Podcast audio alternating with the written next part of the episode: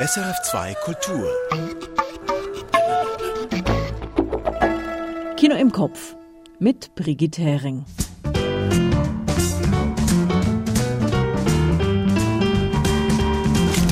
Heute mit drei neuen Kinofilmen im Gepäck. A plein temps erzählt vom Stress einer alleinerziehenden Mutter. Georges Wirsch bespricht den französischen Spielfilm. Er hat auch den türkischen Politthriller Burning Days gesehen. Und ein Schweizer Dokumentarfilm erzählt vom vergessenen Filmpionier François-Henri Lavanchy Clark. Michael Sennhauser hat mit dem Regisseur Hans-Martin Siegrist über dessen Film Lichtspieler gesprochen. Und ich habe die wöchentlichen Kurztipps für Sie und eine Tonspur zum Mitraten.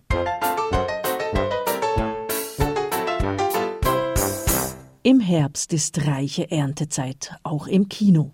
Hier sind unsere fünf Kurztipps. Schauen Sie erst diese Filme aus dem aktuellen Programm und dann alle anderen. Lichtspieler von Hans-Martin Siegrist. Der Dokumentarfilm erzählt, wie dank Lavanchy Clark in der Schweiz die Bilder laufen lernten und wie die Belle Epoque ihr Ende fand. Ein historischer Trip, grandios aufbereitet. Lichtspieler von Hans-Martin Siegrist. Dazu später mehr.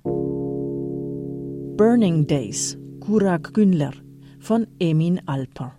Ein türkischer Staatsanwalt bezahlt unerwünschte Korruptionsermittlungen auf dem Land mit Lebensgefahr. Ein Trio Infernale aus Wassermangel, Alkoholvergiftung und Feuerwaffen verzerrt alle Gewissheiten in diesem schweißtreibenden Paranoia-Thriller. Burning Days, Kurak Günler von Emin Alper. Auch dazu gleich mehr. Triangle of Sadness von Ruben Östlund. Die Kannpalmen veredelte Brachialsatire auf das Leben der Schönen und Reichen ist weder subtil noch grundsätzlich originell, aber zugegebenermaßen ziemlich anhänglich lustig. Vor allem in einem vollen Kinosaal. Triangle of Sadness von Ruben Östlund. Corsage von Marie Kreuzer. Kaiserin Sissi als Anti-Marie Antoinette die Geschichte einer leisen Verweigerung als wohltuend hartnäckige Angleichung an das Recht, sich selbst sein zu dürfen. Corsage von Marie Kreuzer. Rimini von Ulrich Seidel. Ein abgehalfterter Schlagersänger singt für ebenso abgehalfterte Damen von der Liebe. Familiendrama über eine Familie, die keine ist, über Traurigkeit, Einsamkeit, Verzweiflung. Aber auch in Rimini ist nicht immer Winter. Rimini von Ulrich Seidel.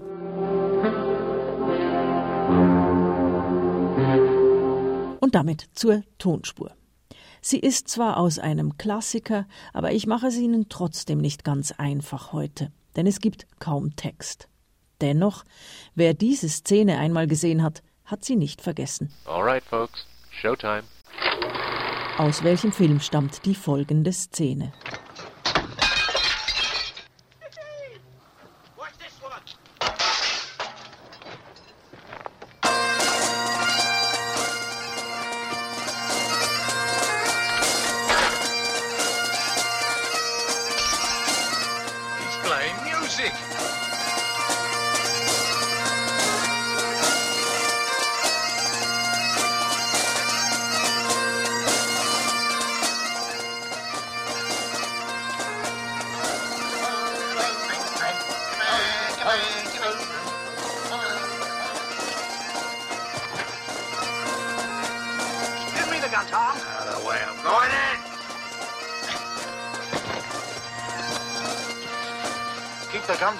Won't get near you.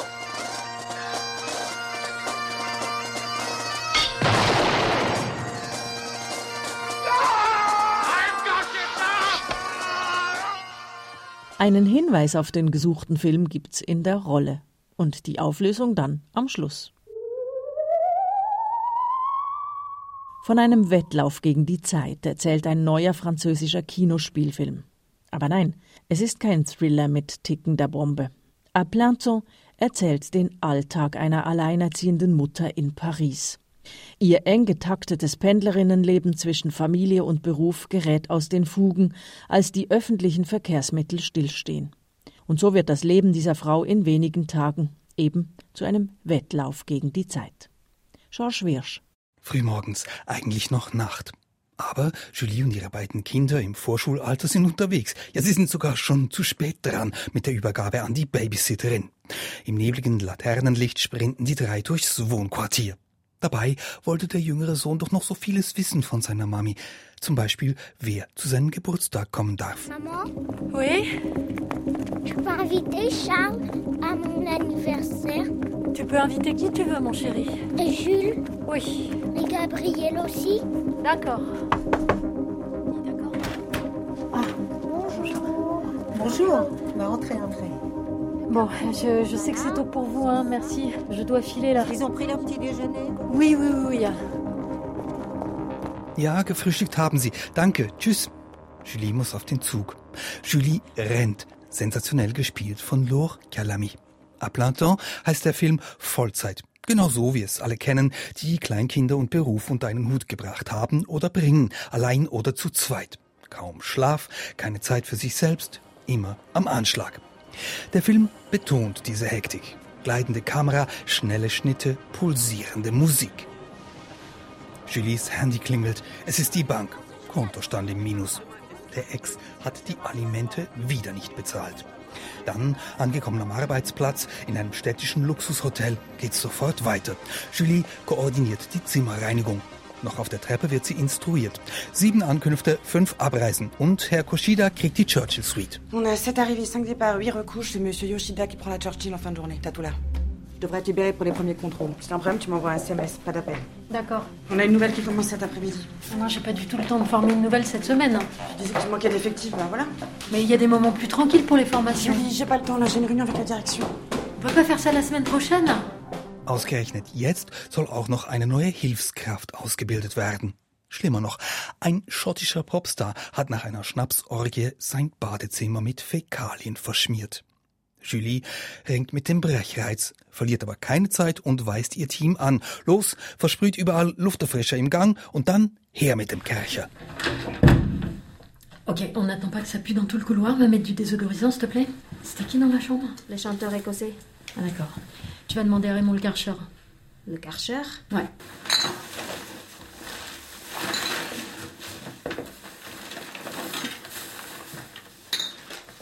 Bon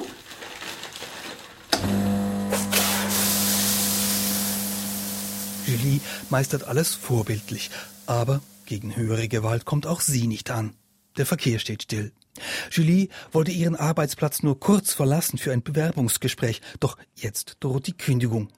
Und was ist mit dem Geburtstagsgeschenk für den Sohn? Ja, schafft sie es überhaupt heim wegen dem Streik? Nichts klappt. Alles steuert auf die Katastrophe zu. Es stimmt, dieses Drehbuch ist unerbittlich mit seiner Protagonistin.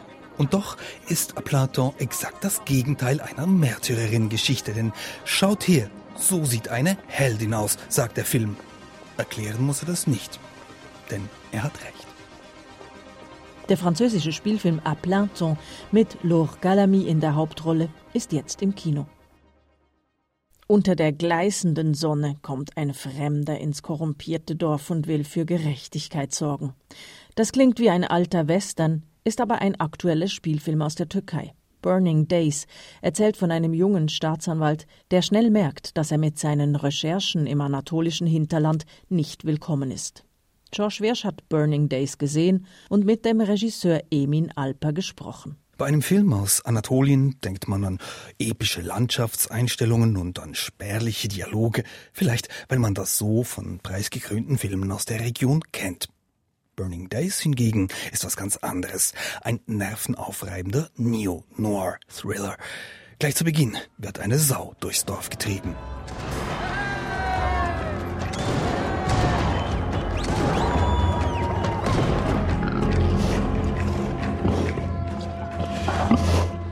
Diese Wildschweinjagd gibt den harschen Ton vor. Und nein, es ist bei den Dreharbeiten kein Tier zu Schaden gekommen. Die jungen Männer, die da von ihren Pickup-Trucks aus in die Luft ballern, die sind ein Indiz, worauf sich der fremde Staatsanwalt gefasst machen muss, wenn er hier herumschnüffelt. In einem US-Film würde man sagen, das sind alles Rednecks. Und tatsächlich hat sich der Regisseur Emin Alper vom US-Kino inspirieren lassen. Etwa von Sam Peckinpahs Straw Dogs und auch von einem Film aus den 70ern, der im australischen Outback spielt. Main inspiration of me for, for was uh, Ted Kolchev's Vacant Fright. It's an Australian film which discovered years later. Sam Peckinpah films also can be an inspiration. For example, The Dogs. Yeah, these kind of yeah American films which are, which really describes this brutal machismo around uh, pure or uh, naive character. Yeah. Brutaler Machoismus, mittendrin eine naive Figur, der Staatsanwalt. Aufs Land gekommen ist er, weil hier Grundwasser überbeansprucht wird und gefährliche Sinklöcher im Boden entstehen. Dieses Bewässerungsproblem wäre schnell behoben, aber der Bürgermeister steht wortwörtlich auf dem Schlauch. Er will das Wasserproblem nicht lösen, sondern bewirtschaften. Wasser fließt daher meist keins. Stattdessen fließt der Alkohol. Der Sohn des Bürgermeisters und sein Kollege laden den Staatsanwalt zu einem Willkommenstrunk ein. Dieser ist bald beduselt vom vielen Raki und wird wortkarg. Die Gastgeber hingegen amüsieren sich prächtig. Oyuncuların biraz Türkçesi bozuk ama hiç problem etmiyoruz. Nema problema yapıştır. Ya diksiyon o kadar önemli değil Şahin. Önemli olan beden dili.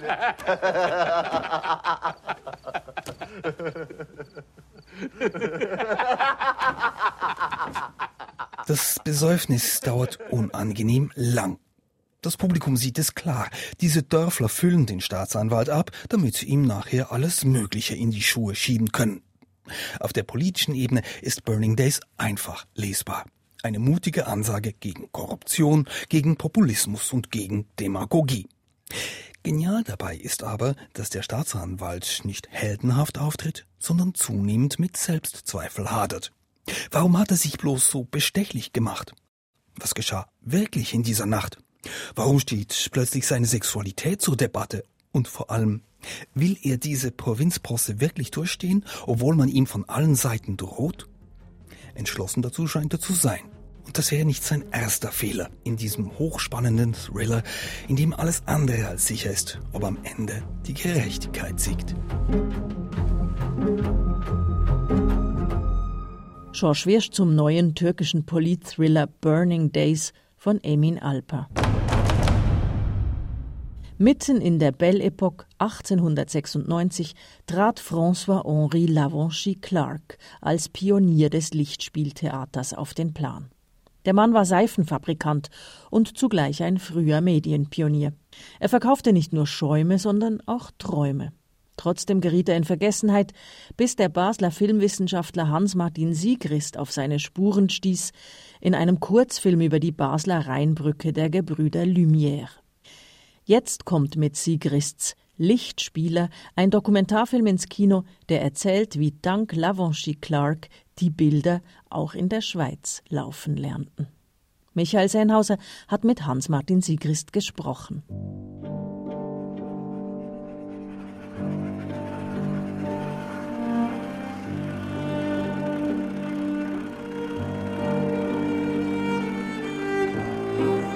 Dies ist die Geschichte eines Mannes, der seiner Zeit davoneilte, sie dabei verlor und sie dennoch ins Heute rettete, weil er seine Zeit festhalten wollte. Wir suchen eine schillernde Gestalt zwischen Tradition und Moderne, eine Persönlichkeit zwischen Menschenliebe und Gerissenheit, zwischen Demut und Geltungsdrang und zwischen Seife, Film und Schokolade. Das Bild dieses Mannes kann nur ein bewegtes sein, denn François-Henri Lavanchy Clark war der Mann, der 1896 die Schweiz ins Kino holte, um ihr dort seine gefilmten Bilder zu zeigen. Die wahrscheinlich frühesten Schweizer Filmaufnahmen drehte ein Kameramann der Gebrüder Lumière im September 1896 auf der alten Rheinbrücke in Basel. Diese 50 Sekunden Zitterfilm in Schwarz-Weiß, die sind schon lange ein Zeitdokument. Aber wie sind Sie, Hans-Martin Sigrist, mit Ihrem studentischen Forschungsteam über diese so zufällig wirkenden Filmaufnahmen auf Lavanchy Clark und auf seine Geschichte gestoßen? Das ist schnell erzählt. 1995 haben wir zum 100-Jahr-Jubiläum des Lumière'schen Cinematograph den Film, den wir lange zuvor gekannt hatten eigentlich, auf die Brücke von Basel zurückgebracht, äh, wo er also entstanden war mit einer größeren Projektion. Und da gab es diverse Geschichten. Also beispielsweise kam ein Mann und ein alter Mann und der sagte, hey, ich weiß, dass das mein Großvater als Junge ist. Und leider hat dieser Student nicht nachgefragt und dann war es sowas wie mein Ziel, das holen wir noch nach, auch wenn eine anderthalb Generationen später nicht, nicht mal dessen Sohn wahrscheinlich noch lebt. Sie haben dann tatsächlich sozusagen alle Figuren in diesem kurzen Film identifizieren können, oder? Nee, wir konnten natürlich nicht ganz alle identifizieren, weil im Hintergrund natürlich das, also das waren Phantome, aber dennoch, weil wir das außerordentliche Glück hatten, dass dieser Film praktisch sich alles um eine Person dreht, eine sehr wichtige Gestalt aus dem damaligen Kleinbasel, eine sehr skurrile Gestalt, ein Seidenfärber, haben wir gemerkt, dass er sein ganzes Netzwerk, seine ganze Familie, seine äh, Gesellschaftsbrüder aus der Ehrengesellschaft und seine ehemaligen Kumpels aus einem großen Theaterspiel dort auf der Brücke versammelt hat.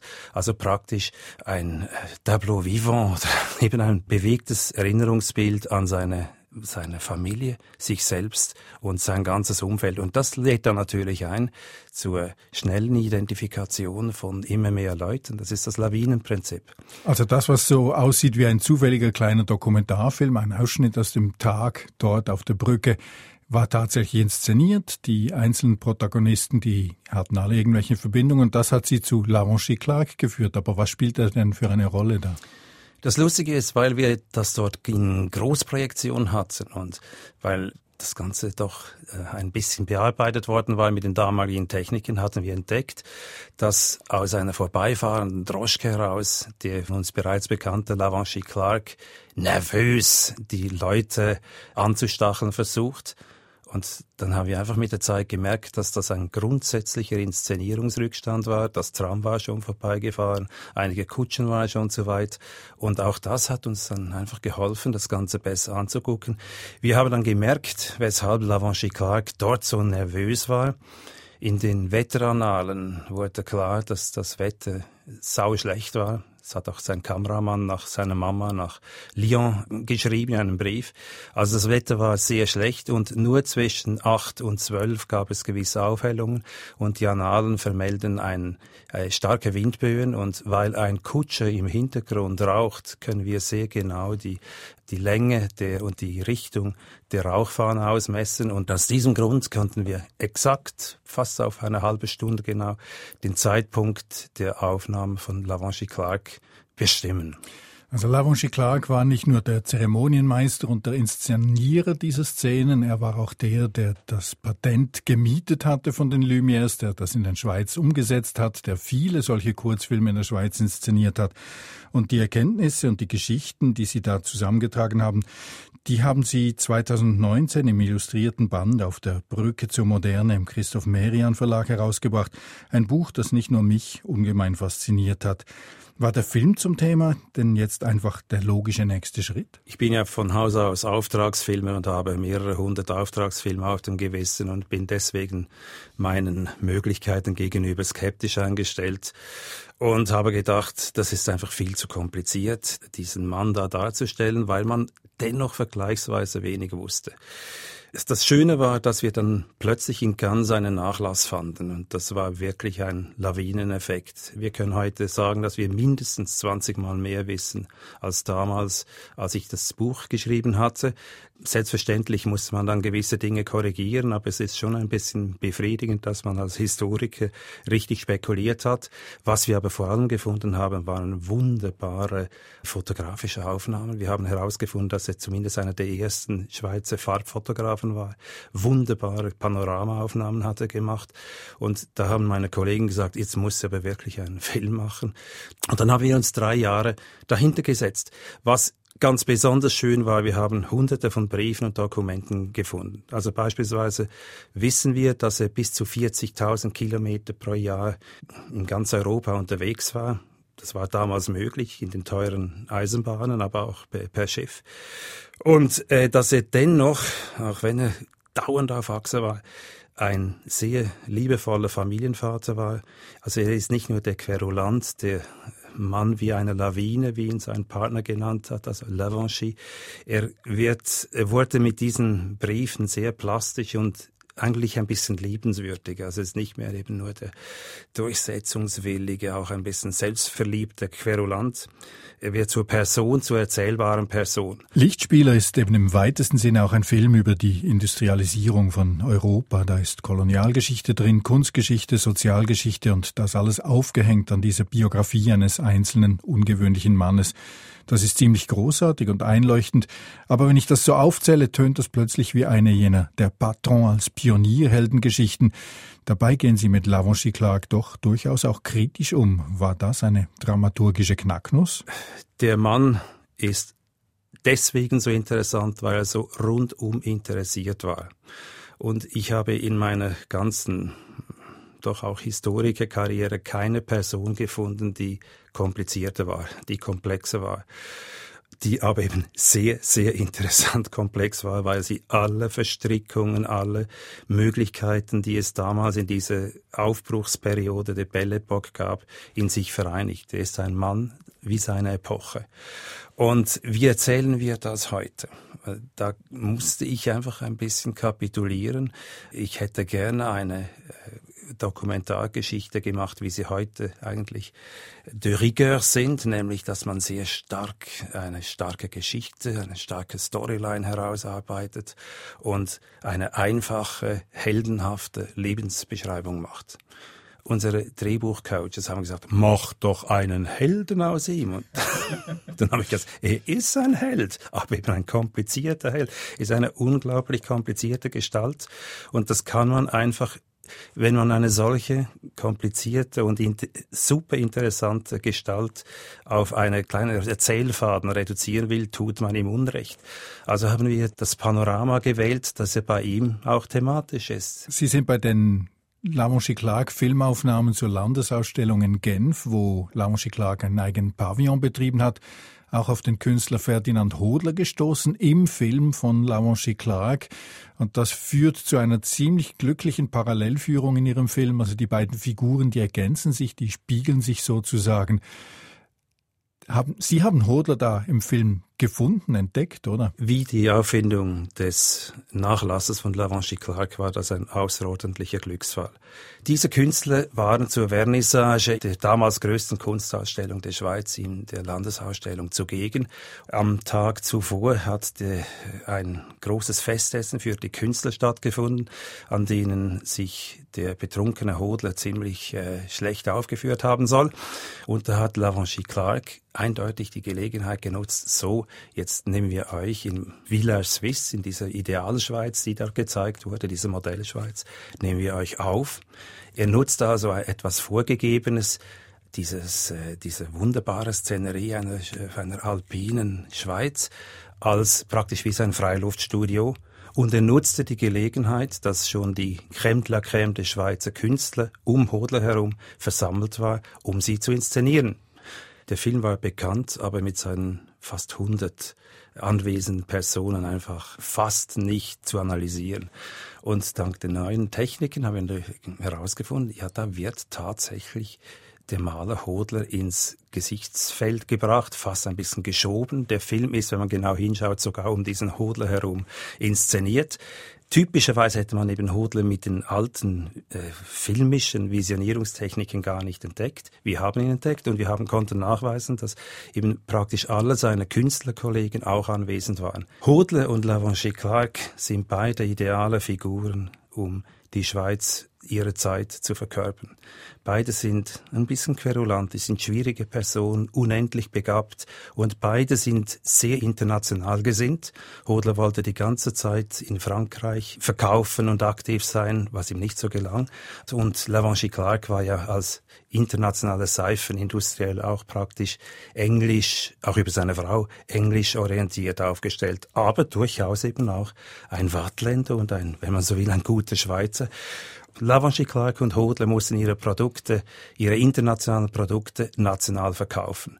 Und so mussten sie diesen großen Spagat machen zwischen einer liberalen, offenen 1848er Schweiz, die sehr international ausgerichtet war, und einem immer enger nationalistisch werdenden Schweizer Publikum, das eben auch die wichtigsten Kundschaften ihrer Produkte war. Hans-Martin Segrist, Sie haben es gesagt, 1995 ging es los mit der Projektion dieses Films auf der Mittleren Rheinbrücke in Basel.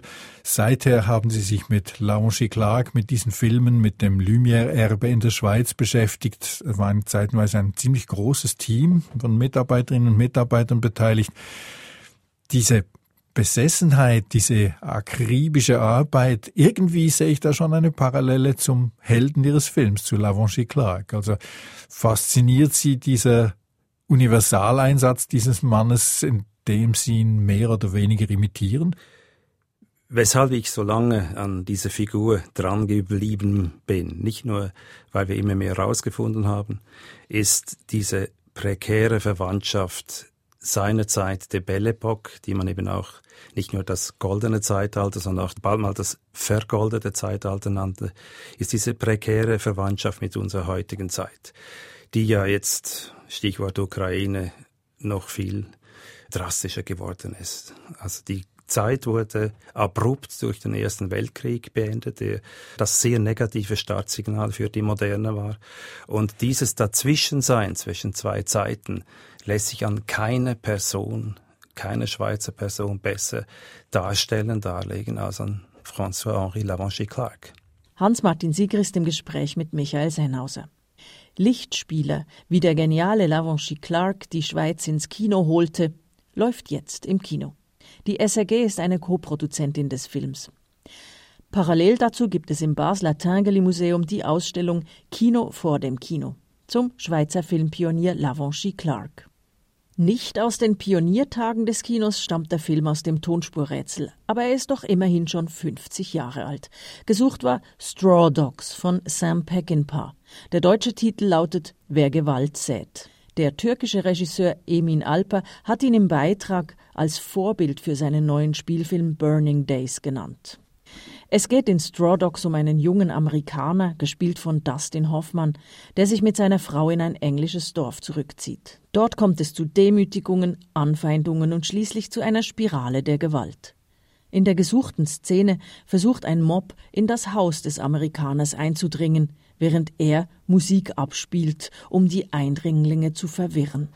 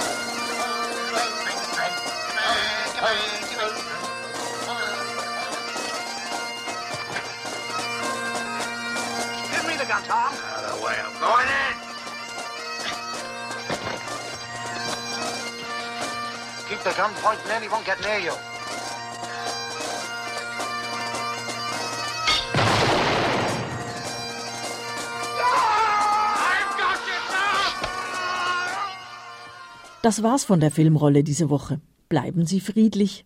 Ich, Brigitte Hering, sage auf Wiederhören und viel Vergnügen im Kino.